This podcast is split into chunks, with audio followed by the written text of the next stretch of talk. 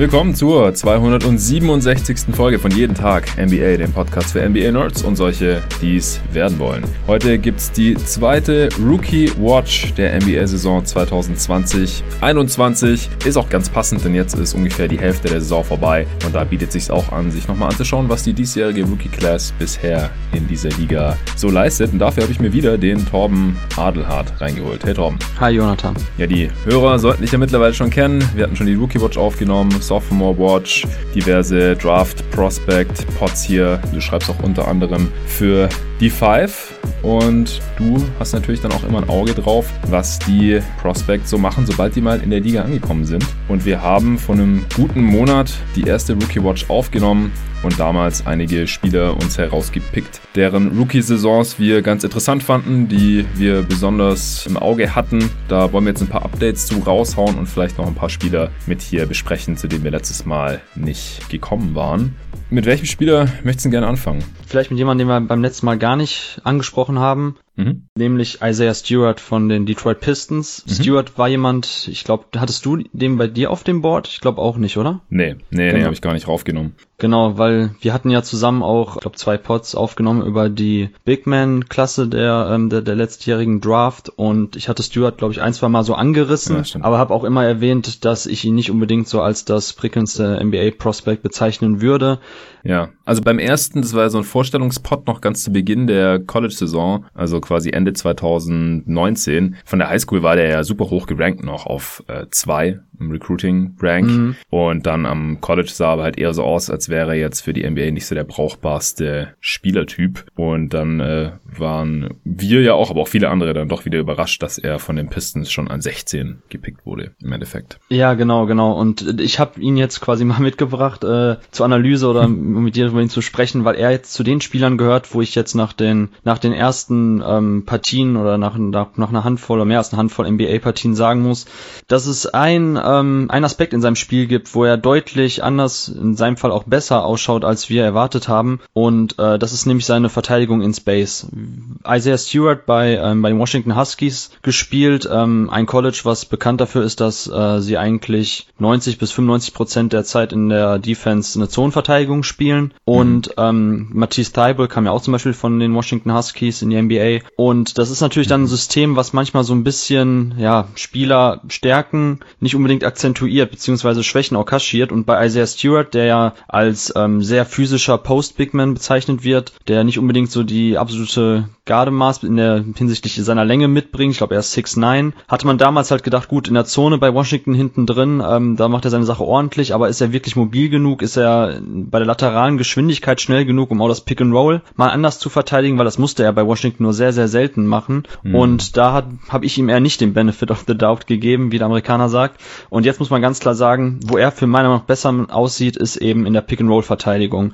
Da, ähm, wenn man so paar Zahlen nimmt, die natürlich jetzt hinsichtlich der Sample Size noch mit Vorsicht zu genießen sind, gerade bei den defensiven Zahlen, die sowieso immer ein bisschen schwieriger sind, ähm, muss man mal sagen, dass er in der Pick-and-Roll-Defense, wenn er den auf den Pick-and-Roll-Händler switcht, auf den Guard, ist er bei 0,61 Points per Possession. Das ist ein sehr, sehr guter Wert, genauso wie bei mhm. Isolation, da liegt er bei 0,74. Es sind aktuell noch nicht allzu viele Szenen, wo er in diesen Playtypes verteidigt oder was quasi darauf einzahlt auf die Zahlen, aber man sieht auf jeden Fall, der Eye-Test bestätigt ist, dass er in den, in den Seitwärtsbewegungen viel, viel mobiler und schneller ist und äh, sich da auch in der, in der Defensive oder Pick-and-Roll-Defense wesentlich ähm, positiver hervorhebt, als ich es gedacht habe. Und das hebt natürlich auch so sein NBA-Ceiling ein bisschen höher. Also ich hatte schon Schwierigkeiten, mir vorzustellen, wie er in einem NBA-System verteidigen soll oder gegen, gegen sehr schnelle äh, Guards oder etwas athletischere Big-Man-Flügelspieler. Aber das sieht bislang mhm. ganz okay aus. Also wie ist dein Eindruck von Isaiah Stewart jetzt? Ja, also sieht definitiv äh, mobiler aus, äh, kräftig ist er sowieso. Er hat ja auch eine sehr lange Wingspan, also er ist sogar nur 6'8 gelistet jetzt offiziell. Oh, aber, sogar. Mhm. Ja, Wingspan aber deutlich über 7 Foot, 7 Foot 4 habe ich gefunden. Und äh, deswegen kann er auch den Ring ganz ordentlich beschützen. Also hat auch eine Block Percentage von fast 5%, also blockt ungefähr 5% der gegnerischen Würfe, wenn er auf dem Feld steht. Das äh, ist schon sehr ordentlich. Und ähm, ja, bei den Pistons hat er jetzt zuletzt auch ein bisschen mehr Spielzeit bekommen. Also jetzt haben die ja auch Griffin aufs Abstellen Abstellgleis gestellt, unter anderem, was natürlich ein bisschen mehr Spielzeit dann auch für die jüngeren äh, Bigs oder für die jüngeren Spieler im Kader freigeschaufelt hat. Ja, Stuart bisher im Schnitt mit knapp 18 Minuten pro Spiel, auch einer der Spieler in dieser Class, die ähm, ja ein größerer Teil der Rotation sind. Da ist er so auf Platz 17 gerade im, im Liga-Vergleich. Jetzt äh, fünf Punkte im Schnitt, knapp sechs Rebounds. Das haut jetzt noch niemanden von den Socken unbedingt. Aber wie gesagt, das äh, sieht immer mehr nach einem zumindest soliden Rotations-Big aus. Ich bin mir immer noch nicht ganz sicher, ob ich so jemanden schon an 16 ziehen würde, ehrlich gesagt. Also mm das haben wir ja schon so oft besprochen, dass halt äh, selbst Starting Center, die, wenn die einigermaßen durchschnittlich sind, dass man die einfach normalerweise relativ günstig ins Team holen kann, wenn die jetzt nicht äh, ein sehr, sehr wertvolles Skillset haben. Das heißt, entweder Stretch Rim Protector sind oder eben auf einem sehr hohen Niveau für sich selbst und oder für andere kreieren können. Das kann er alles nicht. Aber also während der Draft noch, da haben sich echt viele gefragt, was machen die Pistons da? Wieso verwenden überhaupt einen First Rounder auf den? Hm. Und äh, also jetzt so Ende der ersten Runde, da kann man ja dann immer schon ganz froh sein, wenn man überhaupt einen äh, Rotationsspieler, einen Rollenspieler, der sich einige Jahre in der NBA halten kann, ziehen kann. Und ja, mit der defensiven Mobilität, Mobilität sieht es jetzt schon auf jeden Fall besser aus. Also ein guter Rebounder ist er natürlich auch. Beim, beim Wurf denke ich, da kann man immer noch skeptisch sein. Er trifft äh, nicht mal 70 Prozent seiner Freiwürfe. Ist natürlich jetzt immer noch eine sehr kleine Sample Size, nicht mal 600 Minuten, zieht jetzt aber auch nicht so super viele Freiwürfe. Also er ist auch einfach nicht e so extrem athletisch. Also er ist sehr kräftig, sehr lang, relativ mobil, aber jetzt auch nicht so super explosiv und ja, er, er nimmt eigentlich auch keine Dreier, eins von fünf bisher. So, also 16. Pick finde ich jetzt nach wie vor nach 32 NBA-Spielen und zwei äh, gestarteten Spielen von Isaiah Stewart immer noch ein bisschen hochgegriffen, aber der Pick macht so langsam schon ein bisschen mehr Sinn, würde ich sagen. Ja, genau, genau sehe ich auch. Also seine, also die Pick-and-Roll-Defense von Isaiah Stewart ist so eine der Sachen, die mir jetzt bei den aktuellen Rookies positiv aufgefallen ist, wo ich dann auch meine Meinung ähm, pre-Draft etwas ändern muss. Also das sieht auf jeden Fall besser aus als erwartet und kleine Offensive, da ist er jetzt noch nicht wirklich besonders positiv aufgefallen. Also egal ob jetzt nach Cuts, da liegt er im 25. Percentile, was für einen Big Man, der oft im Dunker-Spot rumsteht, echt mies ist, genauso wie mm, bei mm. Post-Ups im 12. Percentile, ja. was sowieso nicht unbedingt auch mit seiner fehlenden Länge eben der einfachste Abschluss für ihn ist gegen NBA-Bigs. Äh, ja, das ist schon schwierig. Ähm, aber wie gesagt, ich glaube, als NBA-Rotations-Big sehe ich seine Chancen jetzt deutlich besser als noch vor, ähm, vor, vor knapp fünf Monaten. Okay, wir wollten noch über einen anderen Detroit-Pisten sprechen, über den wir letztes Mal auch gar nicht gesprochen haben. Also über Killian Hayes hatten wir kurz gesprochen, der hat natürlich seither kein Spiel gemacht. Aber Sadiq Bay ist bisher der beste Rookie der Detroit Pistons. Sie hatten ja drei First Rounder und das, obwohl Bay als letzter von diesen dreien gezogen wurde an 19 dann. Also ihn hätte ich auch an, an 16 noch eher als dort gezogen, aber na gut, im Endeffekt haben die Pistons beide bekommen. Mhm. Von daher nochmal gut gegangen. äh, und der ist ja unter anderem zwischenzeitlich zum Eastern Conference Player of the Week gewählt worden, was ziemlich krass ist. Also der hatte schon ein paar äh, kleinere Punkte-Explosionen dabei. Ist jetzt auch äh, zum Großteil Starter gewesen. Im Februar 10 Spiele gestartet von seinen 14 Spielen. Äh, profitiert auch so ein bisschen davon, dass Griffin äh, mit Griffin einfach ein High-Usage-Spieler aus der der Rotation rausgefallen ist, der auch seine 30 Minuten pro Spiel bekommen hatte. Und jetzt im, im Februar in diesen 14 Spielen ist Bay auch extrem effizient unterwegs. Also ist ein äh, High-Volume-Shooter, der seine Würfe sehr gut trifft. Und äh, defensiv sieht er auch ganz solide aus. Und das ist halt ein Spielertyp dann, ein Wing-Spieler, der äh, Richtung 3D geht, definitiv, wie es gerade aussieht. Das äh, hat, hat immer seinen Wert. Das kann man auf jeden Fall immer gebrauchen. Und dann mit dem 19. Pick wäre das schon sehr, sehr nice. Was hältst du von ihm? Ja, ich denke schon, dass wir von äh, Siddiq Bay das sehen, was wir auch im College bei Villanova viel gesehen haben, dass er eben auf dem Flügel für Spacing sorgt, dass er seine Catch-and-Shoot-Dreier trifft, also fast 40 Prozent seiner Abschlüsse kommen aus dem Catch-and-Shoot und da generiert er 1,2 Points per Possession raus, das ist schon echt sehr, sehr stark. Und insgesamt liegt er, glaube ich, auch bei über 40 Prozent bei Dreierquote, nimmt mehr als fünf Dreier pro Spiel, also das ist tatsächlich ähm, schon echt gut und da wird er seiner Rolle gerecht, da hat er einen positiven Einfluss Einfluss auf die Defense, äh, auf die Offense der Pistons. Äh, ich habe ihn vor der Draft auch oftmals als ähm, ja so ein bisschen sekundären Playmaker vom Flügel beschrieben, der auch mal einen Closeout attackieren kann, der auch mal da Plays macht, für die Mitspieler auflegt. Da bin ich aktuell noch ein bisschen zwiegespalten, was das betrifft. Also ich finde, mhm. er kommt nicht so wirklich zum Korb, äh, schließt nicht gut am Ring ab. Da hat er dann etwas Probleme, weil ihm einfach die absolute Athletik, also Top-Level-Athletik fehlt. Da vor allem der Antritt, mit dem Ball in der Hand dann auch ähm, mit schnellen Schritten zum Korb zu kommen und den Gegner stehen zu lassen. Das klappt nur selten. Dafür finde ich auch noch problematisch, dass er zu oft für den äh, Pull-Up-Jumper abstoppt, wenn er mal eben vom Flügel aus attackiert. Und äh, ja, das ist noch nicht das, was ich mir eigentlich von Siddiq Bay erhofft habe. Äh, da denke ich, ist noch Luft nach oben. Da hat er bei den Villanova Wildcats schon spannendere Ansätze gezeigt. Aber ja, er trifft halt den Dreier im hohen Volumen oder im großen Volumen gut und das ist schon echt viel wert. Und ähm, ja, ist natürlich ein nettes Beiwerk, dass er jetzt schon zum Eastern Conference Play of the Week gewählt wurde. Ähm, Aber ja, ich glaube, dieses 3D-Label passt schon, wobei bei der Defense ist halt sehr stämmig, sehr bullig. Das ist schon viel wert, was wir oft sagen, dass einfach so diese Positional Trend in der NBA oftmals besser zur Geltung kommt. Wie gesagt, er ist jetzt nicht so der Top-Level-Athlet, aber er kann einfach mit seinem Körper auch ein paar, noch eine Position hochswitchen, dann eben auch gegen, gegen kräftigere Vierer dagegenhalten. Ähm, das ist schon gut. Also ja, ich glaube, Sadiq Bay wird seine, wird seine Rolle in der NBA weiterfinden beziehungsweise eben diese ja. Rolle positiv zur Geltung kommen. Ja, also von dem, was ich so gesehen habe, kann er auch mal vor einem Guard bleiben und die Fußarbeit sieht da jetzt auch nicht so verkehrt aus und das wäre dann halt noch äh, wertvoller, wenn er halt auch durchgehend switchen kann von äh, 1 bis 4, zumindest mal 2 bis 4 mm. und ja, also die eventuell fehlende Mobilität und ähm, halt auch die fehlende Top-Athletik, das war halt das, warum auf den meisten Boards dann halt irgendwo zwischen 15 und 20 so gerankt war. Jetzt aktuell bekommt er die neuntmeisten Minuten pro Spiel von allen Rookies, macht so knapp zehn Punkte, vier Rebounds und ein Assist im Schnitt. Aber äh, wie gesagt, jetzt im Februar ist es alles deutlich nach oben gegangen, in fast 12 Dreier auf 100 Possessions und trifft 41 Prozent davon. Mhm. Also sind jetzt auch schon 170 genommene Dreier. Also das ist natürlich jetzt noch keine Sample Size, wo man sagen kann, der wird die restliche Karriere über, über 40 Prozent seiner Dreier latzen. Das nicht. Aber es sieht schon mal sehr gut aus. Auch die Freiwurfquote macht da natürlich Hoffnung äh, mit 85 Prozent. Und äh, die Splits hatte ich ja auch gerade nochmal offen vom Februar. Da macht er jetzt 13 Punkte, 5 Rebounds im Schnitt bei einem 125er Offensivrating. Trifft 44 Prozent seiner Dreier, 40 von 90.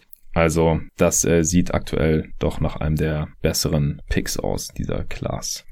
Dann äh, kommen wir zum nächsten Spieler, würde ich sagen. Äh, du wolltest noch über Theo Maledon sprechen und dann äh, wollten wir nochmal über die äh, Top-Picks sprechen, ob sich da irgendwas getan hat jetzt im vergangenen Monat, beziehungsweise auch die äh, besten Rookies dieser Class bisher.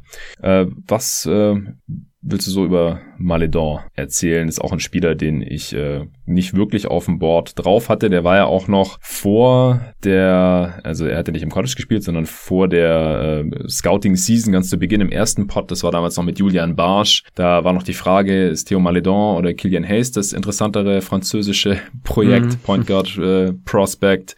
Und äh, im Endeffekt war es ja dann ganz klar, da hatten halt Hayes die meisten irgendwo, zumindest mal in der Top 10. Äh, wir hatten ihn auch ganz oben bei uns auf dem Board und Maledon halt ganz unten tendenziell. Wieso sieht er jetzt bisher in der NBA doch besser aus als gedacht? Ja, genau. Maledon war dann ja in der französischen Liga bei Asvel hat er gespielt. Das ist ja der Tony Parker Club, ähm, der da glaube ich mhm. Mehrheitseigner ist. Ja. Bei Maledon ist halt das, das Ding gewesen, dass er ja da oftmals in so einer Off-Ball-Rolle gedrängt wurde. Ich muss gestehen, ich habe jetzt auch nicht so viel Tape von ihm gesehen. Er ist, glaube ich, auch mehrere Wochen oder Monate war verletzt bei Aswell. Mhm. Ist dann einfach ein bisschen so in, in Boards gerutscht, weil er eben da gar nicht so diese Exposure bekommen hat, ähm, also so viel zeigen durfte wie vielleicht andere Spieler. Und da war ich jetzt auch total überrascht, als ich dann die Oklahoma City Thunder gesehen habe, die in den ersten Wochen oder auch gerade jetzt auch in den letzten Wochen, wo er nochmal mehr Spielzeit bekommen hat, ähm, wie reif er eigentlich schon als Playmaker ist. Also wie er es schafft, mit seinen, ähm, ja, mit seiner äh, mit seinem Ballhandling und seiner Vision auch eine Defense zu manipulieren. Also ich hatte letztens bei Twitter auch einen schönen Assist gespielt aus der RTA, glaube ich, vor zwei Spielen sein, ähm, sein Career High mit zwölf Assists aufgelegt und da hatte er dann gegen die Atlanta Hawks einen Assist dabei, wo er einfach, ähm, er ist zum Korb gezogen und hat dann einen Headfake gemacht, äh, quasi angetäuscht, dass er den Ball wieder rauskickt an die Dreierlinie und so ist dann halt Capella von der Help Defense oder von der guten ja, Help-Position, ja, hast du gesehen, direkt zur Dreierlinie raus und da war halt unter mhm. Korb alles frei und er hat den Durchstecker gemacht auf den Cutter und das ist schon echt gut. Also für 19-jährigen Rookie Point Guard solche Plays zu machen, so eine Defense zu sezieren. Wow, also das ist echt etwas, was ich eher von Killian Hayes erwartet habe als von Maledon. Gut, Hayes kann es aktuell leider ja verletzungsbedingt nicht zeigen, aber ich finde Maledon mit dem Ball in der Hand und wie er im Pick and Roll agiert, obwohl die Zahlen gar nicht so gut aussehen. Also ich habe mal gerade rausgeschrieben, also als Pick and Roll Ballhändler generiert er 0,69 Points per Possession, das ist im 15. Percentile, also nicht hm. gut, aber ähm, hm. das liegt vor allem daran, dass er sehr sehr viele Jumper dann nimmt und äh, Pull-up Jumper aus dem Dribbling eben dann, wenn er im Pick and Roll halt ja an seinem Verteidiger schon vorbeigeht. Ähm, an und für sich sind aber so viele tolle Flashes bei, also das ist, das macht schon echt Mut für die Zukunft bei Maledon. Und was er einfach sehr, sehr gut macht, ist ähm, mit Hesitation Moves zu arbeiten, sich die Defense da eben oder den Verteidiger zurechtzulegen, dann zu attackieren, Kickout-Pässe zu spielen. Ähm, er trifft auch den Dreier aus dem Catch and Shoot ganz gut, also er kann halt auch neben anderen Spielern, wie zum Beispiel dann eben Gilgis Alexander auflaufen, der dann viel kreiert mit dem Ball in der Hand. Ähm, das gibt ihm halt noch ein bisschen mehr Line-Up-Flexibilität, dass er auch neben anderen Ballhändlern spielen kann. Äh, ja, also er bringt halt auch eine ganz ordentliche Größe mit, ähm, ganz okay physisch, so dass er halt auch in der Defense dagegen halten kann und nicht unbedingt ständig aufgepostet wird oder ein Pick and Roll attackiert werden kann. Und äh, ja, für mich auch eine der positivsten Überraschungen bislang von den Rookies. Ja, ja, ja, auf jeden Fall. Aber auf der anderen Seite finde ich, da ähm, werden halt auch so ein bisschen die Bedenken bestätigt, dass er athletisch halt äh, eher so im, weiß nicht, unteren Drittel der Liga auf jeden Fall zu verorten ist oder so. Er kommt nicht so viel zum Korb und finisht da auch ziemlich schlecht. Das äh, geht vielen Spielern so, äh, aber er nimmt halt die allermeisten seiner Würfe aus dem Feld von hinter der Dreierlinie und äh, mit 36 Prozent trifft er da auch ganz okay. Aber alles andere, das äh, sieht bisher relativ gruselig aus. Also im Prinzip, je näher er an den Kopf dran, dran geht, desto äh, schlechter werden dann die, die Quoten. Mhm. Zieht halt dann auch relativ wenig Freiwürfe und so. Also diese ganzen Sachen, wo halt nicht so athletische Spieler dann ihre Probleme haben. Deswegen ist er halt auch nicht so der effiziente Scorer bisher. 96er Offensivrating ist jetzt für einen äh, Rookie auch nichts äh, super ungewöhnliches. 52 Prozent True Shooting. Das äh, ist noch okay und vor allem halt angesichts dessen, dass er der 34. Pick war. Okay, dann würde ich sagen, äh, kommen wir zu den höher gepickten Spielern dieser Draft. Äh, mit welchem möchtest du denn gerne anfangen? Wo äh, Hast du jetzt nochmal in den letzten circa fünf Wochen neue Erkenntnisse gewonnen oder was hat sich vielleicht noch bestätigt, was wir letztes Mal schon angesprochen hatten? Bei welchem Spieler? Äh, ja, dann würde ich eigentlich ganz gerne mit Lamelo Ball starten, weil da können wir dann erstmal ein bisschen in Schwärmen geraten, bevor wir dann oh, zu ja. den anderen Jungs kommen.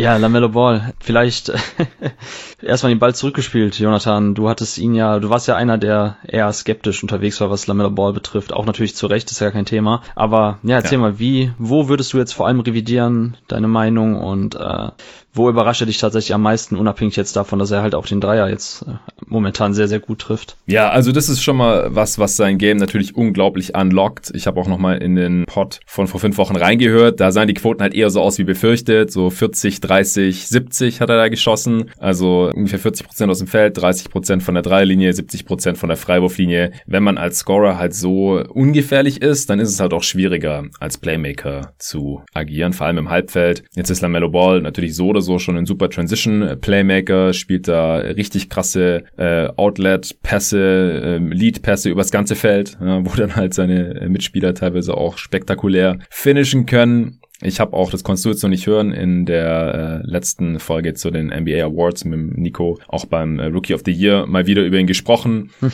Er ist ganz klar der beste Rookie dieser Class bisher. Also gar keine Frage. Nicht nur der Rookie of the Year, das ist ja oftmals nicht unbedingt der, der beste Rookie oder der talentierteste Rookie oder so. Aber ich muss sagen, er ist der erste Spieler, den ich jetzt auch nur nach einer halben NBA-Saison schon auf meinem Board nach oben schieben würde. Ich hatte ihn an drei letztendlich. Ich hatte ihn hinter Hayes, Gut, den können wir noch nicht evaluieren, einfach zu wenig gespielt, war verletzt und so. Es liegt nicht an Hayes, dass er jetzt hier quasi hinter Ball rutscht, sondern einfach nur an Ball, dass er einfach sehr viel näher an seinem Best Case als Rookie schon dran ist, als man vielleicht, als ich zumindest dachte. Es ist jetzt nicht außerhalb von seinem Best Case, aber an zwei hatte ich auch Okoro, auch der spielt sehr gut, vor allem defensiv äh, in seiner Rolle bisher. In Cleveland hat jetzt in letzter Zeit auch offensiv ein bisschen mehr gemacht, seitdem Drummond da nicht mehr äh, die Possessions aufsaugt. Aber aber Ball ist einfach jetzt gerade schon, er zeigt schon so viel mehr als die beiden in einem Team, das um die Playoffs mitspielt. Mittlerweile als Starter seit 14 Spielen, letztes Mal, als wir gesprochen haben, da äh, war er noch Bankspieler und hatte auch die letzten paar Spiele nicht so viel Spielzeit bekommen, weil äh, Borrego da sein seine äh, Defense kritisiert hatte und jetzt seither, da hat er nochmal zwei Gänge hochgeschaltet und mittlerweile trifft er halt extrem viel besser von überall. Äh, mittlerweile steht er bei 45, 37, 81 und äh, ist auch äh, nochmal natürlich deutliche Ecke effizienter geworden, Offensivrating von 112 und das als Rookie äh, Playmaker und äh, ja, primärer Ballhändler das ist äh, wirklich schon aller Ehren wert. Und ich hätte auch nicht ausgeschlossen, dass er da irgendwann mal hinkommt, aber dass er da so schnell hinkommt, nach 34 Spielen, das äh, finde ich schon sehr, sehr krass. Also es ist nach wie vor Small Sample Size natürlich, 180 Dreier, ja, kann sein, dass er im Endeffekt sich doch über die Karriere nur im niedrigeren 30er-Bereich einpendelt bei der Dreierquote, aber jetzt, dass er da schon bei 37 Prozent steht aktuell, das macht natürlich schon Hoffnung für mehr. Ich habe mir auch mal alle seine Drives angeschaut. Er kommt schon sehr gut in die Zone auf jeden Fall. Er hat einen äh, starken Antritt. Er vermeidet viel den Körperkontakt da in der Zone, aber kann dann auch finishen. Wenn er den Körperkontakt dann mal sucht oder wenn einfach die Rim Protection ihm da vor Probleme stellt oder er in irgendwelche Körper reinspringt, dann hat er äh, Probleme zu finishen. Das war mein zweiter großer, meine zweite große Sorge. Also die erste war einfach, ist der Wurf real mit dieser Dreierquote und dieser Freiwurfquote da in Australien und ist er körperlich kräftig genug, um halt einen starken Drive zu haben, um halt auch als Playmaker im Halbfeld maximiert werden zu können. Da habe ich immer noch Bedenken. Auf der anderen Seite hat er körperlich auch schon zugelegt und er ist immer noch erst 19 Jahre alt und das sieht jetzt mittlerweile auch schon schon besser aus. Also seine, seine Körperlichkeit und wie gesagt, er kann noch jetzt schon, kommt jetzt schon in die Zone und kann da schon was machen. Definitiv, er trifft 62 Prozent von 0 bis 3 Fuß. Das ist schon ordentlich jetzt und nimmt auch fast jeden dritten Wurf schon da am Korb. Also da kann jetzt ein Tyrese Halliburton zum Beispiel im Vergleich nur von träumen. Der kommt nicht annähernd so oft Richtung Ring und ja, zieht auch schon zumindest ordentlich Freiwürfe mit 23 Prozent. Und was das Passing angeht, ich weiß nicht, er ist wahrscheinlich schon jetzt einer der besten Passer der gesamten Liga und kann das halt, wie gesagt, mit seinem restlichen offensiven Skillset schon auch anlocken und wie gesagt, nicht nur in Transition, sondern auch im Halfcourt. Also er ist einfach so kreativ und findet immer den Winkel und findet immer einen Weg, den Ball zum Mitspieler zu bekommen. Egal, ob das jetzt irgendwie behind the back ist oder über die Schulter, äh, links, rechts, äh, Bounce-Pässe mit Spin und alles Erdenkliche. Also ich habe mir auch richtig viele Assists einfach nur von ihm jetzt reingezogen heute nochmal. Das ist schon, schon ziemlich unglaublich alles. Und wie gesagt, mittlerweile hands down für mich der beste Rookie in dieser Class und auch auf meinem Board jetzt die Nummer eins. Ja, ich, ich denke, das sind Lobeshymnen, die komplett gerechtfertigt sind. Äh, was ich halt sehr, sehr bemerkenswert finde und was ja eine meiner größten äh, Kritikpunkte war, oder zumindest wo ich ja die meisten Zweifel hegte, war eben in seinem Decision Making. Und damit meine ich halt allgemeines Decision Making, sprich, wann, wann passe ich oder wann werfe ich den Ball, mhm. dass ich nicht vielleicht unbedingt direkt nach, nach fünf Sekunden äh, von, weiß ich nicht, plus zehn Meter abdrück, wenn alle anderen frei sind, ohne dass jemand anders den Ball berührt hat. Und da bin ich mittlerweile an dem Punkt, ähm, ich hatte für, für die Five ein längeres Porträt über, über Lamello Ball geschrieben vor der Draft und habe mir da nochmal seinen Werdegang angeschaut, habe mir Spiele angeguckt von der High School, von äh, Spire, von Litauen, da findet man zum Glück auch in den, äh, in den Tiefen des Internets eine ganze Menge. Und was wirklich total bemerkenswert war, ohne jetzt irgendwie Küchenpsychologie betreiben zu wollen, aber die Art und Weise, wie LaMelo Ball auch sein Spiel schon teilweise umgestellt hat, als es dann nach Australien ging und das war bestimmt kein Zufall, dass es genau der Augenblick war, wo er sich auch das erste Mal vom Vater Laval getrennt hat. Also Lavar ist mhm. ja nicht mhm. mitgekommen nach Australien, sondern nur sein ähm, sein ja Manager oder sein ähm, Personal Trainer, der ja auch mit der Familie ein bisschen enger im Kontakt steht, der ist mitgekommen und äh, ich glaube, da hat er sich ein bisschen so aus den Fängen des, des Vaters befreit. Es ist ja so, dass Lavar ja immer so diese Highlight-Maschinerie mit angefeuert hat, diese ganze Marketing-Maschinerie um die Ball-Brüder und ich bin mittlerweile echt an dem Punkt, wo ich sagen würde, ich glaube, für LaMelo Ball war das einfach lange Zeit einfach nur Spaß und ein bisschen aus Langeweile hat er die Sachen gemacht, die er auf dem Court gemacht hat, wie so ein Schüler, der einfach äh, in der Klasse rumalbert, weil er einfach von den Sachen, die ähm, die der Lehrer erklärt, gelangweilt ist, weil er das eh schon kann. Also das ist echt ein mm. Punkt, wo man sagen muss, so Lavar Ball hat irgendwann mal das Zitat gebracht, so Basketball is Entertainment. So und ich glaube, das hat auf Lamello Ball ein bisschen abgefärbt und er hat einfach auf dem Court, er wollte Spaß haben und äh, dass er trotzdem immer eigentlich der talentierteste Spieler auf dem Feld war, war offensichtlich. Aber manchmal denke ich mir, er hat Sachen einfach gemacht, um sich selber ein bisschen zu fordern. Sei es eben dann diese Half-Court-Shots ähm, oder eben dann auch in der NBL, wo es wirklich schon wesentlich strukturierter im Angriff bei ihm zuging. Trotzdem waren immer noch ab und zu paar wilde Dinger dabei, wo ich einfach nur manchmal glaube, okay, so dieser seriöse Basketball Basketball, den viele abgesprochen haben, ähm, dass er das überhaupt kann. Ich glaube, das war für ihn eher ein Lernprozess, der dann jetzt eben dann von Chino Hill über ähm, Litauen, über Spire in Ohio, wo er nochmal kurz gespielt hat, dann diese Liga, die ähm, für seinen Vater selbst gegründet hat, wo er dann noch gezockt hat, bis halt nach Australien. Das ist ja eine unfassbare Odyssee und ich glaube, er musste sich selber A als Mensch und B auch als Basketballer in diesem ganzen Werdegang erstmal selbst finden. Und da, wo er mhm. jetzt gerade ist in der NBA und was er zeigt, das ist wirklich unfassbar. Und ähm, dieses Decision-Making, den Aspekten darauf wieder zurückzukommen, ähm, ich glaube, das können wir echt jetzt schon ad acta legen. Also ich finde, seine Entscheidungsfindung mit dem Ball in der Hand ist unglaublich. Äh, was ja was, was, was mir am meisten Spaß macht, du hast es schon angesprochen, sind diese Outlet-Pässe, also wo er dann wie, echt wie ein Quarterback mit einem unfassbaren Passgefühl äh, die Bälle, meistens ist ja Bridges der Empfänger dann bei diesen äh, Transition-Spielzügen. Ja. Ähm, das ist der Wahnsinn. Das ist echt der Wahnsinn. Und äh, Props an alle Jungs, so wie Tobi Berger, die ja dann Lamello an eins hatten, nicht Killian Hayes. Das war tatsächlich so in vielen Draftkreisen so die beiden, die an eins und zwei waren. Und ich hatte ja auch Hayes an eins und genau, muss man abwarten. Wie gesagt, ich bin immer noch der Überzeugung, trotz äh, seiner athletischen ähm, Schwächen, dass Killian Hayes auch ein super Spieler ist. Aber bei Lamello kann man jetzt schon sagen, äh, also auch wenn der Wurf vielleicht nochmal die Quoten runtergehen, wie du gesagt hast, und er weiterhin ein bisschen Finishing-Probleme aufgrund seiner, seines Körperbaus hat. Wobei man auch da sagen muss, er ist ja wirklich noch gewachsen in den letzten ein, zwei Jahren. Ich glaube, das mhm. wird halt noch seine Zeit dauern, bis der Körper das auffängt und er dann auch ein bisschen mehr Muskulatur entwickelt. Äh, das ja. kann aber schon, da kann die Reise echt sehr, sehr weit gehen. Ich finde auch, dass er immer noch nicht ganz in seinen Körper reingewachsen ist. Ja. Seine Bewegungsabläufe, die sehen manchmal noch so ein bisschen stacksig aus, ein bisschen ungelenk, einfach ein bisschen seltsam. Also auf der anderen Seite ist er halt erst 19 und halt noch nicht so lange über zwei Meter groß. Mittlerweile wird er mit 6'8 gelistet sogar und letzte Nacht äh, gab es ja auch den Trikottausch mit dem anderen Mello, mit mhm. Carmelo Anthony. Da standen die so nebeneinander und also da fehlt nicht mehr viel. Also ich glaube, Carmelo Anthony ist auch offiziell 6'8 oder 6'9 so ungefähr. Also das kommt schon hin so mit den äh, 6'8 von Lamello mittlerweile wahrscheinlich. Und ich kann mir schon auch vorstellen, dass er da noch ein bisschen sich mehr an seinen Körper gewöhnt. Ja, genau. Und das, das ist, kommt halt auch schon in der Defensive positiv zu tragen. Er hat immer noch sehr, sehr viele so sloppy Plays, wo er einfach ein bisschen, ja, nicht wirklich eben in, in Stance ist, sondern einfach da in der Gegend rumsteht. Mhm. Aber ansonsten kann er einfach so viel mit seiner Länge regeln. Ähm, da hat Tobi das auch echt gut angesagt eigentlich schon vorher, dass es einfach einen Unterschied macht in der Defensive. Selbst wenn du echt deine so einzelne, ja in einzelnen Bereichen pens oder einfach dann nicht so wirklich ähm, genau weißt, was du machen musst, das einfach von Vorteil ist, wenn du trotzdem so groß bist und einfach dann eben den Pass wegen ein bisschen wildern kannst und er sammelt halt 1,6 Steals äh, pro, pro Spiel. Ich weiß nicht genau, was die Steal Percentage ist, aber das sind halt oftmals echt einfach 2,7. Ja, das sind einfach echt oftmals Plays, wo er dann einfach, weiß ich nicht, Post-Entry Anspiele klaut, weil einfach der Pass nicht sauber genug war und da kann er einfach echt ein bisschen wildern und viel mit seiner Länge machen und ähm, das sieht auch schon ein bisschen besser aus als erwartet, auch wenn das natürlich noch das größte Defizit in seinem Spiel ist. Ähm, aber ja, ich bin echt mega positiv gestimmt, was Lamello Ball betrifft. Ja, mir gefällt auch immer noch sein Rebounding. Also, was ich ganz oft beobachtet habe, ist, er spielt den Pass auf einen Shooter und dann orientiert er sich direkt Richtung offensives Brett und versucht dann da halt immer irgendwie so reinzusneaken und Offensivrebound noch zu klauen, falls halt der Ball nicht reingeht und die Gegner ihn nicht richtig ausboxen. Und mit seiner Länge und seinem Näschen für den Ball holt er da halt auch relativ mhm. viele. Also halt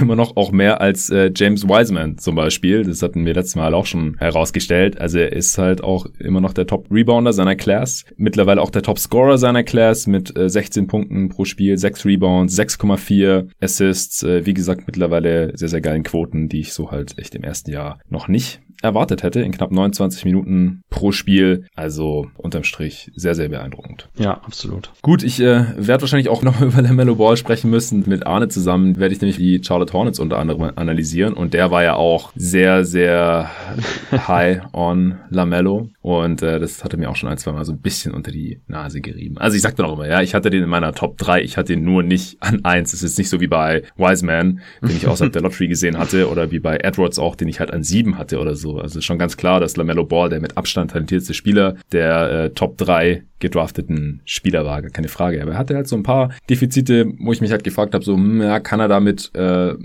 konstanter Starter sein bei einem Winning Team? Das hat er meiner Meinung nach jetzt schon beantwortet. Die nächste Frage ist dann halt, wie weit kann es für ihn halt noch gehen? Und da spielt dann halt die körperliche Entwicklung noch mal eine Rolle. Das äh, Finishing gegen Kontakt in, in der Zone, solche Sachen äh, kann er die Wurfquoten dann bestätigen und so. Aber das sind dann halt schon Fragen, die äh, muss man aktuell wirklich nur ihm stellen in dieser Rookie Class. Alle anderen müssen immer noch beweisen, so kann kann man mit denen konstant als Starter äh, Winning Basketball spielen. Also jetzt vielleicht mal noch Terry Halliburton außen vor, wobei das mit dem Winning Basketball in Sacramento bisher auch nicht so wirklich funktioniert, aber das ist jetzt eher nicht seine Schuld. Aber äh, LaMelo Ball füllt ja eine ganz andere Rolle aus aktuell als Halliburton bei den Kings.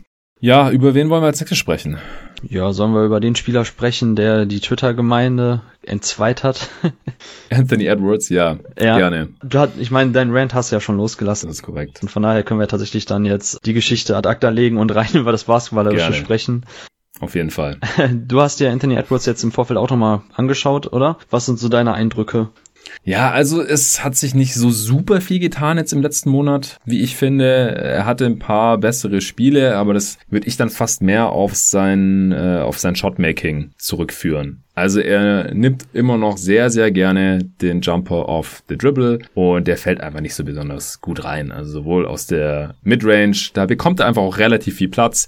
Denn äh, dass man ihn jetzt nicht unbedingt mit Volldampf Richtung Korb kommen lassen sollte, das wissen die Gegner mittlerweile, weil ansonsten knallt's. Das gefällt mir auch, seine Aggressivität. Also wenn er da mal mhm. Richtung Korb geht, Richtung Zone, dann versucht er auch wirklich das Ding da rein zu prügeln. Vor allem, wenn sich halt nur äh, ungefähr gleich große Spieler da in den Weg stellen. Das hat Yuta Watanabe ganz schmerzlich äh, feststellen müssen. Auch gegen die Suns zum Beispiel hat er zweimal versucht, über einmal über Booker und einmal über Cam Johnson drüber zu stopfen. Es gab dann beides mal einen Foul, weil die halt gut klug genug waren, ihn dann da halt ordentlich genug zu faulen aber auch mutig genug waren, sich da überhaupt in den Weg zu stellen. Also bin mal gespannt, wie lange es noch dauert, bis da der eine oder andere Spieler dann öfter mal die Business Decision äh, fällt und aus dem Weg geht. Aber er versucht schon sehr oft dann da äh, gewaltsam äh, die, die Poster-Dunks klappt noch nicht so super oft. Und wenn es mit dem Poster-Dunk nicht klappt, dann wird es auch oft schwierig, äh, das V zu ziehen oder da dann hochprozentig am, am Ring zu finishen. Und mir geht er halt noch nicht oft genug dahin, wo es weh, weh tut. Also immer noch äh, nur 28 Prozent seiner Field Goal Attempts sind am Ring, also auch weniger als Lamello jetzt zum Beispiel trifft da auch schlechter, wobei das beides ein bisschen hochgegangen ist im Vergleich zum letzten Mal.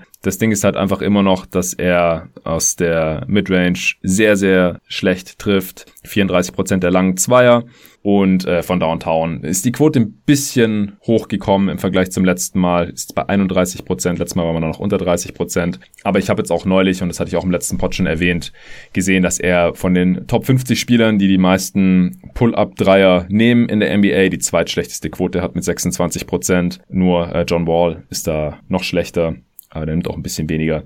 Also das sind einfach so Sachen, das mit, das mit dem Decision Making, das gefällt mir immer noch nicht ganz so gut. Er ist mittlerweile ja auch Starter und ja, seine, seine besseren Spiele sind dann auch da in dem Rahmen eher zustande gekommen. Und ich denke auch, dass es neben Towns dann ein bisschen einfacher für ihn werden könnte. Aber zahlenmäßig ist er jetzt als Starter eigentlich auch nicht wirklich bedeutend besser als als Bankspieler. Also 97 Offensivrating ist schon mal besser als 88, keine Frage. Äh, also er wird schon langsam so, so ein bisschen besser. Man sieht eine leichte Entwicklung. Ab und zu mal äh, holt er was raus aus seinem Körper, aber unterm Strich hat sich jetzt noch nicht so super viel getan seit dem letzten Mal, würde ich einfach subsumieren. Wie siehst du das?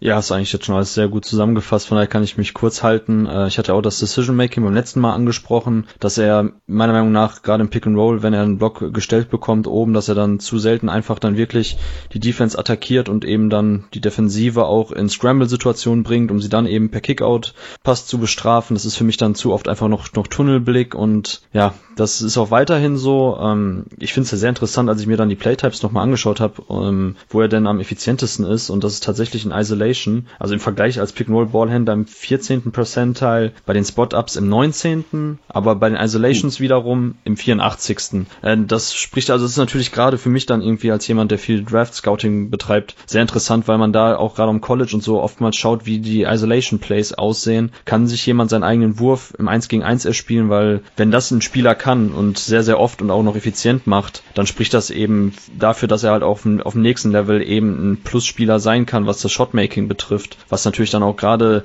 in sehr hohen Sphären interessant wird, weil das sind dann eben die Spieler, die dann nachher auch eben Spiele entscheiden müssen und ähm, die eben nicht darauf angewiesen sind, dass andere für sie kreieren. Und da, ja. seht, da, da sieht man halt schon das Potenzial von Anthony Edwards in diesen Momenten. Also du hast ja auch angesprochen, wenn er aggressiv zum Korb zieht, ne, diese Mischung aus, aus Ballhandling, physisch und Athletik und Das ist schon echt ziemlich gut. Aber ähm, ja, für mich ist das immer noch ein bisschen, also der Kopf ist immer noch hinten ran. Also er muss immer noch lernen, besseren Basketball zu spielen und einfach Situationen besser zu lesen. Ja, ja, doch. Also ich habe auch schon so ein, zwei Finishes gesehen, wo er dann mal einfach nicht mit Vollspeed Richtung Brett geht, sondern ein bisschen äh, langsamer, dann so, ja, so eine Art Euro-Step macht, einfach die letzten beiden Schritte relativ langsam macht, so ein bisschen Hesitation und äh, ihn dann einfach soft reinlegt. Das äh, macht er schon auch. Das müsste er öfter machen. Ich finde, er ist sehr vergleichbar mit dem äh, Zach Levine der, weiß nicht, ersten fünf Jahre seiner Karriere oder so. Also jetzt nicht die, die letzten, die letzte Saison vor allem nicht, jetzt die aktuelle meine ich. Aber so am Anfang halt auch äh, super athletisch. Natürlich war Levine nie so ein Brocken wie Edwards und ist auch ein bisschen größer. Aber halt auch Top-Level-Athlet, äh, sehr, sehr schwierige Entscheidungsfindung, nicht der Playmaker für andere, äh, solider Shooting-Touch, aber einfach im Decision-Making so schlecht, dass die Quoten da dann auch nicht so geil sind. Äh, defensiv sehr, sehr desinteressiert. Und äh, Levine ist jetzt dieses Jahr trotzdem noch äh, mal zum All-Star geworden. Das würde ich Edwards auch zutrauen. Es müssen halt äh, entweder zwei, also eine von zwei Sachen müssen passieren. Entweder er muss sich mehr einfache Würfe kreieren irgendwie, was ich mit seinem Körper eigentlich für sehr, sehr machbar halte.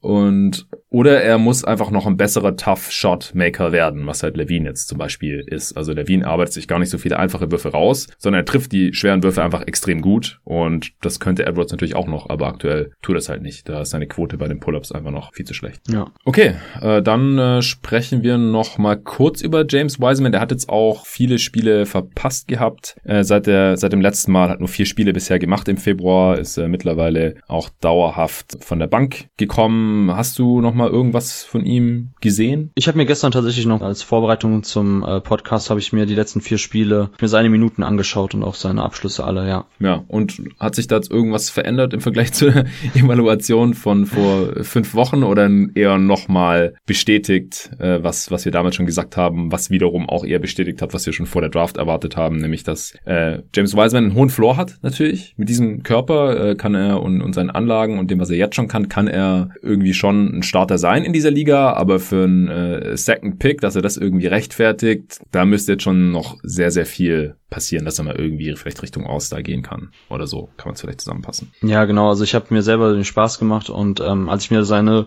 Field Goal Attempts angeschaut habe und ich ähm, ich hatte vorher die Golden State Warriors Spiele nicht gesehen. Also ich habe wie gesagt dann bei mhm. Instat selber nur nach Wiseman eben geguckt und man kann echt mittlerweile fast das Spiel bei ihm machen. Man sieht, dass er den Ball kriegt und man kann echt genau sehen, ob der Ball jetzt reingeht oder nicht, je nachdem, was das für ein Playtype ist. Also immer wenn Wiseman den Ball auf den Boden setzen muss, aus dem Post-Up agiert, ins Face-Up übergeht und dann irgendwelche Midrange-Jumper nimmt. Also ich glaube davon, bei den letzten vier Spielen ging davon keiner rein, meine ich. Ich habe die Zahlen leider jetzt nicht genau, also ich habe sie mir selber nicht zusammengerechnet, aber ich glaube, das waren fast echt alle Treffer waren ohne Dribble oder höchstens halt ein, mm. ein Dribbling und dann halt den Dank. Ja, ich habe heute gesehen, dass er der fit ineffizienteste Spieler aus dem Post-Up ist. Ja. Nach Post-Touches. Genau, und das, das, das sieht man halt. Und äh, wenn wir das jetzt dezidiert auf seine, auf sein Skillset übertragen wollen, ähm, bleibt dabei, dass einfach die Fußarbeit sieht, sieht, sieht ganz okay aus, aber einfach so diese Hand-Augen-Koordination, die viele wesentlich klügere Menschen als ich auch schon sehr negativ bei ihm angelastet haben. Das merkt man einfach, dass er Probleme hat, eben den Ball zu kontrollieren, wenn er sich bewegt. Dadurch, äh, das resultiert in Turnover. Jeder hat natürlich immer die Szenen vor Augen, davon gab es ja schon ein, zwei, wo er Coast to Coast geht. Und ja, aber das sind oftmals eben so diese reinen Straightline Drives. Da hat er dann auch echt eine gute Athletik ja. in den Momenten. Aber es gab auch echt wieder Turnover, wo er sich eben verdribbelt hat. Ähm, Gerade wenn es eben dann unter Druck ist. Da hat er einfach ein sehr unsauberes Ballhandling, da bleibe ich bei. Also wie wir sprechen oftmals über Anlagen, ja, aber sorry, so nächstes Jahr kommt Evan Mobley und dann ist, sollte das Thema Wiseman eh zu sein, weil dann sollten sich alle auf Mobley konzentrieren, weil das ist einfach in so vielen Bereichen echt noch nicht gut und er profitiert natürlich super von den Warriors. Ähm, ich hatte gestern noch eine Szene geklippt, die ich dann nämlich gesehen habe, einfach die Off-Ball Gravity von Curry. Ich glaube, du hast ja auch gesehen. Das war einfach ein so mhm. schönes Beispiel, wo Wiseman, ähm, die Warriors dribbeln den Ball nach vorne, Draymond Green bringt den Ball.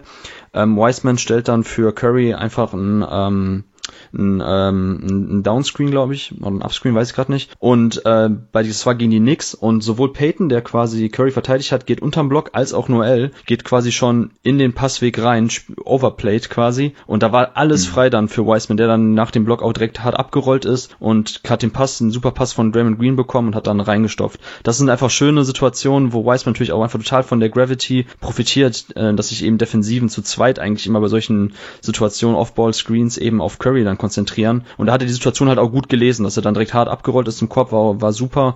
Und ne, wie gesagt, das ist vielleicht jetzt nicht Top-2-Pick würdig, was er macht, aber in diesen Momenten sieht man einfach seinen Mehrwert, den er generiert als agiler äh, Big Man, der eben dann über Ringniveau finishen kann. Das ist schon gut. Von solchen Momenten gab es halt auch in den letzten Partien immer wieder Situationen, wo er einfach dann gut am Korb abgeschlossen äh, hat und davon einfach bitte noch mehr und weniger selber aus Isolation und Post-Ups, weil das ist einfach, das ist einfach nicht gut, muss man so ehrlich sagen. Ja, und ich bin halt nach wie vor auch echt noch als Rebounder von ihm enttäuscht. Also. Er spielt halt gar nicht physisch. Das sieht man auch immer ja. auch bei, bei den Blöcken, die er stellt. Das ist teilweise ein bisschen besser. Da sucht er dann oder initiiert mehr den Kontakt, wenn er Blöcke stellt.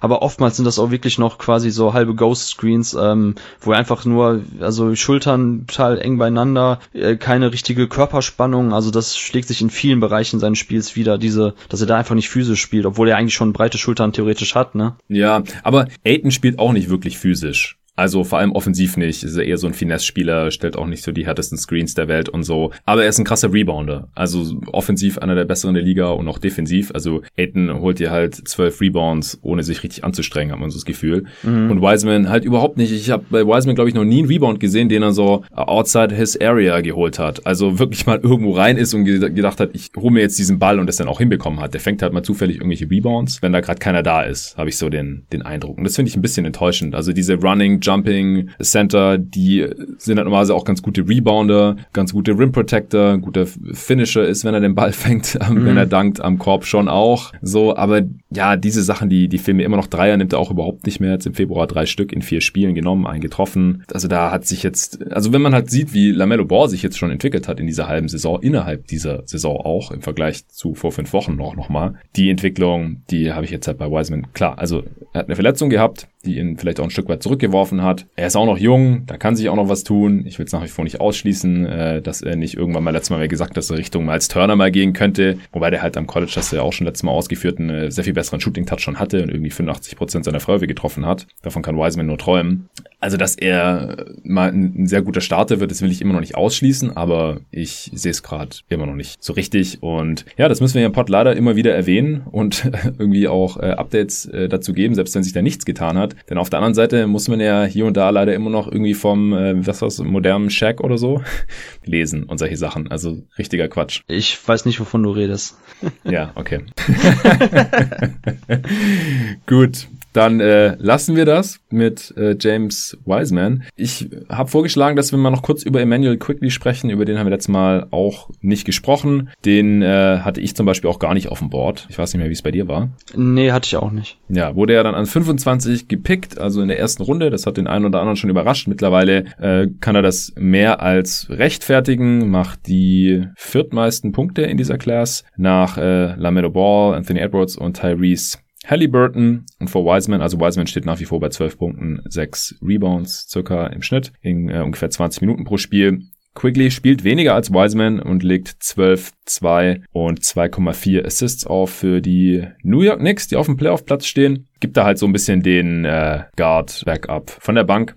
Und obwohl er gar nicht so viel spielt, wie gesagt, halt immer noch nicht mal 20 Minuten im Schnitt. Das äh, ist jetzt nach dem Derrick Rose Trade auch nicht besser geworden. Er spielt zwar teilweise auch mit ihm, dann äh, mehr Offball. Ja, leistet er hier auf jeden Fall halt schon seinen Beitrag. Vor allem sein äh, Shooting Touch sieht gut aus. Also von hinter der Dreierlinie und von der Freiwurflinie trifft er wirklich extrem gut. 38 Prozent seiner Dreier bei hohem Volumen, 94 Prozent seiner Freiwürfe, das sind genau 94 von 100 übrigens, ist, äh, glaube ich, ein Top-3-Wert in der Liga, gerade aktuell. Äh, nur wenn es dann halt näher Richtung Korb geht, da ist er nicht so der der sichere Finisher, aber insgesamt halt äh, super effizient, 115er Offensivrating. Bei einer sehr hohen Usage auch, auch 28 Prozent. Also wenn er dann spielt in seinen knapp 20 Minuten, dann hat er auch ein, äh, eine sehr große Rolle in dieser Offense als Scorer in erster Linie, aber kann auch mal einen Pass spielen im Pick and Roll. Wie gefällt dir Emmanuel Quigley so bisher. Ja, also kurz noch zur Einordnung, ähm, warum den viele nicht auf dem Board hatten. Bei Kentucky war er zwei Jahre und war da gerade auch in seiner zweiten Saison eben in einer sehr ja, passiven Rolle in der Halbfeldoffensive. Also da fast der reine Floor Spacer, der ein bisschen den Ball bewegt hat, weil er nämlich meistens neben Ashton Hagens ähm, gespielt hat, der Point Guard, der selber eigentlich keinen Wurf hat und ähm, Tyrese Maxey, so dass Emmanuel Quigley vor allem eben dafür Spacing sorgen musste und da halt auch dann die Catch-and-Shoot-Dreier genommen hat und sehr, sehr gut getroffen hat hat. Aber es gab halt die Fragezeichen, ob er auch wirklich ein Playmaker sein kann in der NBA und auch, ob er mit seinem Körper dann wirklich auch oftmals zum Korb kommt, da finishen kann, ob er da einfach auch mit seinem Ballhandy genug Separation kreieren kann, um da effizient zu sein. Und was man natürlich sieht, was super, super interessant ist bei ihm, ist, wie er quasi in seiner, ähm, oder wie er seine Abschlüsse mit dem Ball in der Hand generiert. Im Pick and Roll ist er auch super effizient und da versteht er es einfach schon echt verdammt gut, wie er quasi ähm, den Gegner auf seinen Rücken nehmen kann. Also das ist so das, wie ja. er quasi immer in seinen Floater reingeht, dass er quasi durch ein, zwei äh, Dribbling Moves quasi vorbeigeht und dann aber auch sofort quasi den, seinen Gegenspieler auf den Rücken nimmt und dann nämlich den Floater zu nehmen und da halt auch irgendwie zwei gegen eins Situationen zu kreieren. Etwas, in dem auch Luka Doncic ähm, super drin ist und äh, das macht er echt sehr, sehr clever. Da bin ich mal gespannt. So zieht er auch seine Fouls. Da so zieht er diese Trey Young Fouls. Genau, ja, das ist der. Weil zum Ring kommt er gar nicht. Das ist es, das ist es nämlich. Darauf wollte ich hinaus. Das, also beziehungsweise zwei Sachen. Zum einen, ähm, er, er kommt halt nicht zum Korb und vertraut da sehr, sehr oft eben dann auf seine Floater, äh, die, die einfach, er hat einfach einen unfassbar guten Touch, so da gibt's keine zwei Meinungen. Und dadurch fallen die natürlich auch sehr gut, aber es ist trotzdem natürlich immer noch ein sehr, sehr schwieriger Wurf. Ähm, und zum zweiten bin ich mal gespannt, wie die Verteidigung jetzt darauf reagieren, weil ich glaube, gegen die Pacers war das jetzt vorletzte Nacht oder ich glaube vorletzte Nacht. Ähm, mhm. Da hat er halt aus diesen Situationen auch Turnover kreiert, weil einfach, ähm, weil es gute Situationen sind, in denen man halt auch Offensivfouls annehmen kann, wenn man es clever macht als Verteidiger. Und mhm. zum zweiten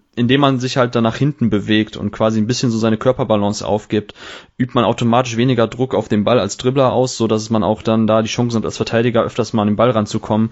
Und da hatte dann auch, ich weiß nicht genau wer, ob das TJ McConnell war, der hat auf jeden Fall da auch dann eben Stil generiert bei Quickly. Und das ist eben die Frage, wie er darauf reagiert, wenn die Gegner ein bisschen jetzt mehr äh, oder ihm auf den Scouting Report haben und wissen, wie er sich halt dann zu seinen Spots bewegt, dass er halt den Verteidiger auf den Rücken nehmen möchte. Ähm, da muss man mal schauen, wie er das eben dann kontern kann und ob er dann auch mal endlich mehr an den Ring gelangt und dort finisht. Aber an und für sich ist halt auch ein weiterer Kentucky-Spieler, Emmanuel Quickly, der einfach da ein bisschen vom System ähm, versteckt wurde und einfach auch viel, viel mehr mit dem Ball in der Hand machen kann, als man damals gedacht hat oder sehen konnte bei Kentucky. Ja, also äh, die Quoten aus der Floater Range sind auch schon runtergegangen. Er, er trifft von äh, drei bis zehn Fuß laut Basketball Reference keine 40 Prozent mehr und der Ligaschnitt ist 40 Prozent. Also ist mhm. tatsächlich gerade noch maximal durchschnittlich und auch in dem Spiel gegen die Magic zum Beispiel, da hat es auch überhaupt nicht funktioniert. Da äh, hat er auch erst kurz vor Schluss sein, sein erstes Field Goal getroffen, kann mal passieren als äh, Rookie. Das war dann so ein Breakaway-Dunk. Aber da hat er auch einen miesen Brick gehabt aus der Floater Range. Dann hat ihn Terrence Ross geblockt beim Floater. Ja, klar, er hat auch ein paar Fouls da gezogen. Deswegen, wenn man das noch mit reinzieht, dann ist das True Shooting in der Floater Range wahrscheinlich noch äh, deutlich über 40 Prozent von ihm. Und wie gesagt, er ist ja auch unterm Schnitt trotzdem, obwohl er halt echt nicht zum Korb kommt. Nicht mal fünf Prozent, also nicht mal jeder zwanzigste Wurf ist am Ring von ihm. Das ist unglaublich. Äh, das, dafür hat er einfach dann äh, nicht die, die Athletik, um, um da hinzukommen. Äh, oder verlässt sich halt einfach zu gern dann doch auf seinen äh, Pull-Up-Jumper und auf seinen Floater. Aber wenn er halt trotzdem ein effizienter Volumenscorer ist, äh, in der kleinen Rolle jetzt noch bei den Knicks, dann äh, gibt's da auch nichts zu meckern. Es äh, limitiert dann halt so ein bisschen seine Upside dann, dann für Höheres in seiner Karriere, denke ich, wenn er einfach nicht zum Korb kommt. Ja, ja, stimmt. Okay, hast du jetzt noch äh, jemanden, den du besprechen wolltest oder sind wir durch? Nee, wir sind durch. Ich würde eigentlich ganz gern zum Ende hin dann ähm, kurzen Blick nochmal in die G-League werfen. Ähm, da, ah ja, stimmt, genau. Da, da tun ja einige interessante Rookies auch rum momentan in der Bubble und äh, ja, durch das äh, Team Ignite, wo ja auch spannende ähm, NBA-Prospects auflaufen mit Jalen Green, ja. Jonathan Kuminga, da habe ich dann in der letzten Zeit auch mal nachgeschaut, was eigentlich so andere Spieler machen oder zufällig halt mitgescoutet, wenn ich eben dann auch Ignite geguckt habe. Und äh, ich würde einfach mal kurz so paar Namen droppen und einfach sagen, wie sie mir jetzt aufgefallen sind. Und da sind natürlich auch Spieler bei, die wir auch etwas höher auf dem Board hatten. Ähm, also unter den Rookies, die Top 5 bei den Punkten vielleicht mal kurz. Also auf 1 ist Paul Reed ähm, mit 21,6 hm. Punkten pro Spiel. 2 Malachi Flynn mit 20,8 der 41 Prozent seiner Dreier trifft bei über sieben ähm, Dreier-Attempts pro Spiel. Und auf drei mhm. ist Kenyon Martin Jr. mit 19,4 Punkten. Dann mhm. kommt Nico Mannion mit 19,3 und auf fünf ist Mamadi Diakite mit 18,5 Punkten. Also gerade natürlich die Top 3 finde ich spannend mit ähm, Paul Reed, Malachi Flynn und Kenyon Martin Jr. Ähm, Martin Jr. hat, der war ja nicht auf dem College, von daher ist er auch ein bisschen bei uns unterm Radar geflogen, hat auch in, ja. in der Highschool öfters die Schule gewechselt, war glaube ich dann auch bei Sierra Canyon, wo ja auch Ja, ja, Williams da habe ich den gesehen in irgendwelchen Highlight-Tapes ja. mit Cassius Stanley und so. Genau, genau. Und dann war er bei IMG und ähm, ja, deshalb muss ich gestehen, ich hatte ihn gar nicht auf dem Schirm und er ist halt auch ähnlich wie sein Vater ein ziemlich krasser Athlet und äh, hat jetzt auch bei den Rockets schon gute Spiele gezeigt. Ich glaube, gegen die Mavs hat er einmal dann noch ein bisschen so in der Garbage Time echt, echt gut aufgeräumt unterm Korb und, äh, und starke Blocks mhm. eingesammelt. Also Kenny Martin Jr. auf jeden Fall ein spannender Spieler, trifft leider auch in der ähm, Bubble nur 15,3 Prozent seiner Dreier. Also das ist schon mhm. echt die Frage in seinem Spiel, ob er da ein bisschen Spacing sorgen kann oder ob er tatsächlich so ein reiner Cutter und abrollender Spieler aus dem Pick and Roll ist. Ähm, muss man mal Und er ist halt sehr klein. Er ist und halt viel kleiner als sein Vater. Ist das ist 6'6. Genau, das ist es halt. Also eigentlich kann er kein Smallball-Fünfer sein. Wenn man da, ich meine, klar, es werden schon jetzt die ersten Vergleiche mit, ähm, mit Spielern wie Robert Covington angestellt, äh, aber auch der Verteidiger ist er natürlich noch gar nicht. Aber es ist zumindest ein spannender, ein, ein spannendes äh, Thema mit Kenyon Martin Jr., was man auf jeden Fall im Auge behalten sollte. Mhm. Und äh, ja, einer meiner absoluten Lieblinge ist Malachi Flynn von den Toronto Raptors, ähm, der natürlich da jetzt zuletzt ein bisschen hinten dran war und Probleme hat, die Rotation zu knacken hinter, hinter Lowry und hinter Red Van Fleet. Da hat ja auch Nick Nurse oftmals dann auf eine sehr kleine oder, oder kurze Rotation vertraut. Und ähm, jetzt ja. sieht man aber gerade in der Bubble, äh, wie, wie, wie stark eigentlich Flynn als On-Ball-Creator ist, weil er eben auch diesen Pull-Up-Dreier im Gepäck hat, was einfach, wie gesagt, dir immer Wege öffnet, weil das eine Defensive beschäftigt. Die müssen sich dann halt im Pick and Roll meistens eigentlich zumindest hart hatchen, im Idealfall eigentlich fast schon blitzen, um den Ball aus deiner Hand zu kriegen, weil du sonst einfach den Dreier nimmst. Und den trifft halt mhm. Flynn aktuell sehr, sehr gut wieder. Und ähm, für mich absolut jemand, ich habe ja oft schon gesagt, alle feiern Peyton Pritchard ab, so packt Flynn in das Team, so das wird nicht anders aussehen. Also ich bin weiterhin jemand, der sehr, sehr hohe oder sehr, sehr viel hält von ihm und ähm, freut mich zu sehen, dass er da zumindest jetzt schon mal in der Bubble auch äh, zeigt, was ihn eigentlich als Basketballer oder als Aufbauspieler und Ballhändler ausmacht. Und äh, auf Platz eins ja Paul Reed bei den Punkten. Ähm, ich weiß nicht, hattest du Paul Reed schon mal bei den Sixers spielen sehen? Er hat ja, glaube ich, auch die eine Partie gemacht, wo die so wenig Leute ja. waren. Ist ja, er dir, ja. Ist er also dir irgendwie aufgefallen Minuten schon? Halt. Nee, nicht wirklich. Nicht wirklich. Also Paul Reed war ja jemand am College bei DePaul, ähm, der so ein bisschen als Hybrid-Vierer, also so Hybrid-Big Wing galt, der ähm, ja. defensiver Playmaker ist, eine gute Athletik und einfach auch mit seiner Armspannweite viele, viele ähm, Plays machen kann, sei es Deflections, sei es Steals oder Blocks. Und ähm, in der Offensive, wenn der Dreier fällt, halt auch ein gutes Mismatch darstellt. Und das ist halt jetzt gerade in der Bubble so, dass der Dreier ganz gut fällt. Er nimmt nicht viel, aber trifft die dafür hochprozentig mit knapp 40 Prozent, glaube ich, drei Stück pro Spiel nimmt er. Und ähm, ich finde, Paul Reed ist jemand, den man definitiv Krass. auch noch im Auge behalten sollte, weil, ähm, weil er einfach echt, wenn er die Möglichkeit hat und irgendwie da auf der 5 spielen kann, wenn er halt in einem System steckt, wo quasi der Fünfer relativ äh, frei sich auch in der, Defen in der Defense bewegen kann, immer mal wieder Help Defense spielt, irgendwo rausgehen kann beim Pick and Roll, hoch hatchen kann, das, das kann alles Paul Reed machen. Und wenn der Dreier dann fällt, öffnet das halt auch nochmal Möglichkeiten, vielleicht neben MB zu spielen bei den Sixers. Also das finde ich echt spannend und ja. ich hatte Paul Reed auf jeden Fall auf meinem Board so um 21, 22 herum, ich weiß nicht mehr genau, wo er zum Schluss war. Und dass er da jetzt zumindest in der G-League sehr, sehr gut aussieht, äh, freut mich dann doch etwas. Ja. Achso, und zum Schluss noch, Jonathan, müssen wir natürlich noch, um, möchte ich gerne mit dir über unseren Herrn und Erlöser sprechen, Alexei Pokuschewski. Äh, da, hast du, da hast du wahrscheinlich auch ein paar Szenen jetzt gesehen aus der Bubble, oder? Ja, also ich wollte mir da auch noch alles reinziehen, was er da so gemacht hat, äh, denn das ist immer sehr, sehr sehenswert, aber bisher habe ich auch nur das gesehen, was äh, halt so auf Twitter gelandet ist und ja, das war auch wieder sehr on-brand natürlich. Ja, total. So Highlight, selbst mit seinen kranken Pässen. Genau, genau. Zum einen die geilen kranken Pässe, aber zum anderen auch die, die witzige Szene, wo, ähm, wo Pokuschewski schon ausgewechselt war und ähm, war auf jeden Fall oh, ein, ja. ein Blowout-Win und er war auf der Auswechselbank in der Ecke und dann irgendwie ähm, wurde der Ball einmal von Oklahoma so rumgeswingt jemand hatte den Ball zum Dreier und Pokuschewski dachte, der, der Spieler nimmt, sein Teamkollege nimmt den Dreier, reißt die Arme schon hoch, um zu jubeln so und der Spieler dachte, Pokuschewski ja. fordert den Ball in der Ecke und wirft den zu ihm. Das war so,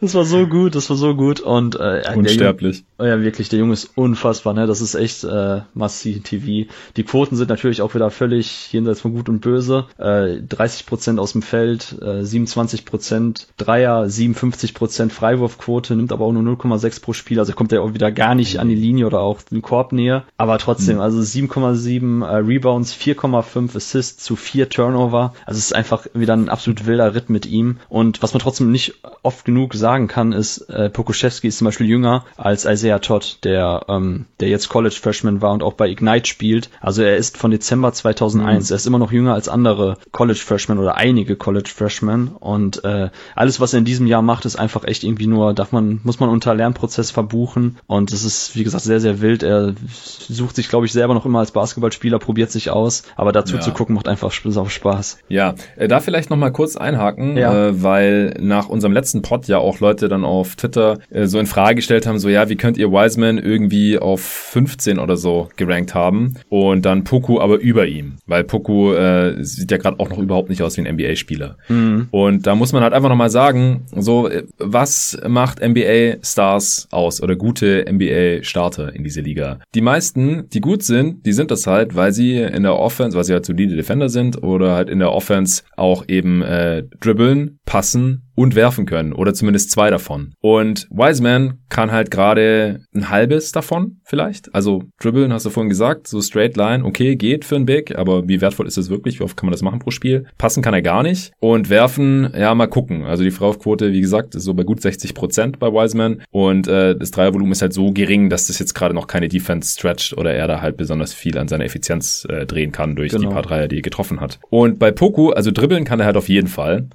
und äh, werfen, pff, ja, müssen wir halt mal sehen. Ja, aber ich würde ihm da halt auch mehr Potenzial zutrauen als äh, Wiseman und passen kann Poco halt auf jeden Fall. Äh, es ist halt, geht halt da noch um die Entscheidungsfindung. Aber er hat halt, also die Toolbox sieht halt für mich so viel spannender aus als bei Wiseman und gleichzeitig ist halt extrem lang. Die Frage ist halt nur, kann er mal noch ein paar äh, Kilo draufpacken, dass er dann sich halt in der NBA auch ein bisschen besser körperlich äh, behaupten kann. Aber das Ding ist halt, also Poco, wenn äh, er näher an seinem Best Case rankommt, dann ist es halt ein super, super spannender Spieler mit diesem Skillset und dieser Länge. Und bei Wiseman, wenn er näher an seinen Best Case rankommt, dann äh, ist er halt immer noch nicht so ein super wertvoller Archetype in der heutigen NBA. Ich glaube, so kann man es vielleicht zusammenfassen, aber du darfst gerne auch noch was dazu sagen.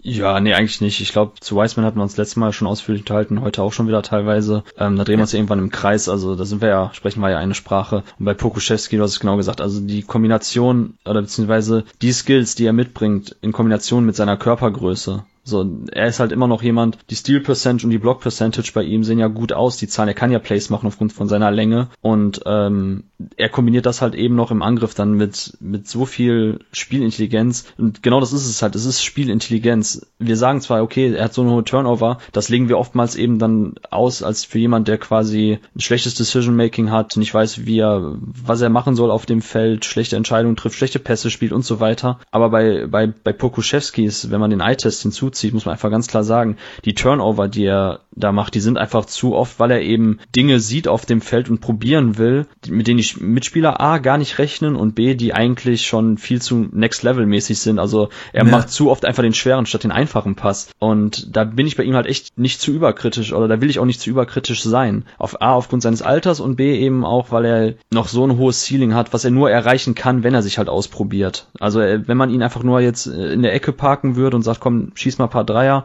vielleicht kannst du dann ansonsten ein bisschen noch den Ball bewegen, wenn du ihn bekommst. Ja, wow, okay, dann, dann ist er dann doch vielleicht am Ende des Tages, äh, weiß ich nicht, welche Stretch Bigs hatten wir so, Ryan Anderson, solche Spieler, ähm, oder Channing Fry, weißt du, aber das, bei Pokuschewski kann die Reise noch viel, viel weitergehen. Also es, das ist ja noch viel, viel mehr drin durch seine Onboard Creation, dass er auf dem Ball kreieren kann, äh, aus dem Dribbling kreieren kann. Das ist so besonders und da ist eben dann das Ceiling so viel höher, dass man ganz klar sagen muss, da, daher kann ich Presti total verstehen, dass er da auch so viele Picks jetzt investiert hat oder das Asset Management, was von ihm ja kritisiert wurde, dass viele ihn negativ auslegen, dass er für Poco solche Sachen draufgelegt hat, bezahlt hat. Ja, aber Poco ist es wert, also der Versuch ist es wert bei ihm. Ja, und ich glaube, mittlerweile müssen wir uns auch einfach dran gewöhnen, dass auch jetzt noch nach so vielen Jahren, die die NBA einfach schon besteht, immer noch Spielertypen in die Liga kommen, äh, die wir einfach so noch nicht gesehen haben. Dann fällt es halt immer schwer, sich zu überlegen, so wie sieht der Spiel überhaupt aus, wie funktioniert der in der NBA. Aber was ist ich bei Jokic oder so, konnte man sich das ja auch nicht wirklich vorstellen. Der ist auch one of a kind so bisher. Mm. Oder auch Lamello, da war ja auch die Frage so, was ist das überhaupt für ein Dude so?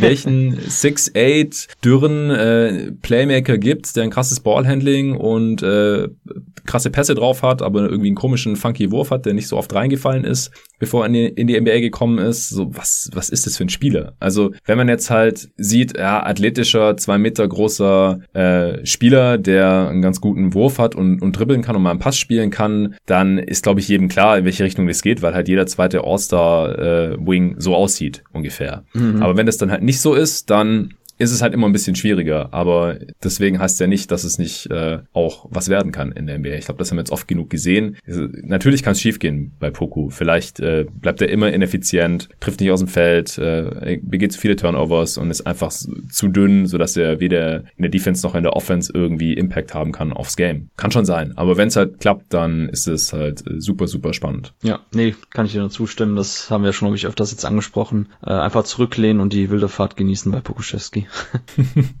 ja, aber ich glaube, das äh, hatte, da gab es schon noch Erklärungsbedarf, äh, denn die Frage, die die kam wirklich schon öfter, beziehungsweise ist, ich kann das auch total nachvollziehen, dass man das, dass man das nicht intuitiv so versteht, wie man halt bei Wiseman auf der einen Seite irgendwie das so kritisch sehen kann und dann äh, bei einem äh, Puku, der halt bisher äh, auf dem Papier äh, echt noch nicht mehr zeigt als ein Wiseman, aber halt einfach so ein interessantes Skillset mitbringt, dass äh, man ihn durchaus auch interessanter als Wiseman sehen kann. Gut, hattest du noch was zur G-League oder sind wir durch? So, da wären wir durch Malachi Flynn Rules und das war's. Schönes Schlusswort. Dann vielen Dank dir, Torben, dass du dir heute die Zeit genommen hast. Ja, danke dir. Hier mal wieder über die Rookie Class zu sprechen. Ich hoffe, es war nicht das letzte Mal in dieser Saison. Vielleicht schaffen wir es noch ein, zwei Mal. Die Sample Size wird immer größer und äh, Rookies werden jetzt wahrscheinlich auch in der zweiten Saisonhälfte dann auch noch zunehmend in die Rotation reinrutschen, gerade bei den Teams, die dann eher doch nicht ums Play-in-Tournament mitspielen oder wo irgendwelche Wets ausfallen oder getradet werden oder rausgekauft werden oder so. Und das ist dann natürlich eine ganz spannende Sache und wir werden natürlich auch weiter dranbleiben bei den Top-Picks und bei den besten Rookies und beim nächsten Mal können wir dann vielleicht auch wieder ein, zwei, drei Spieler besprechen, zu denen wir jetzt in den ersten beiden Ausgaben der Rookie Watch noch nicht dazugekommen waren. Ja, danke auch fürs Zuhören. Heute gab es keinen Sponsor und auch keine Shoutouts. Die gibt es dann wieder in der nächsten Folge. Bis dahin. Ciao.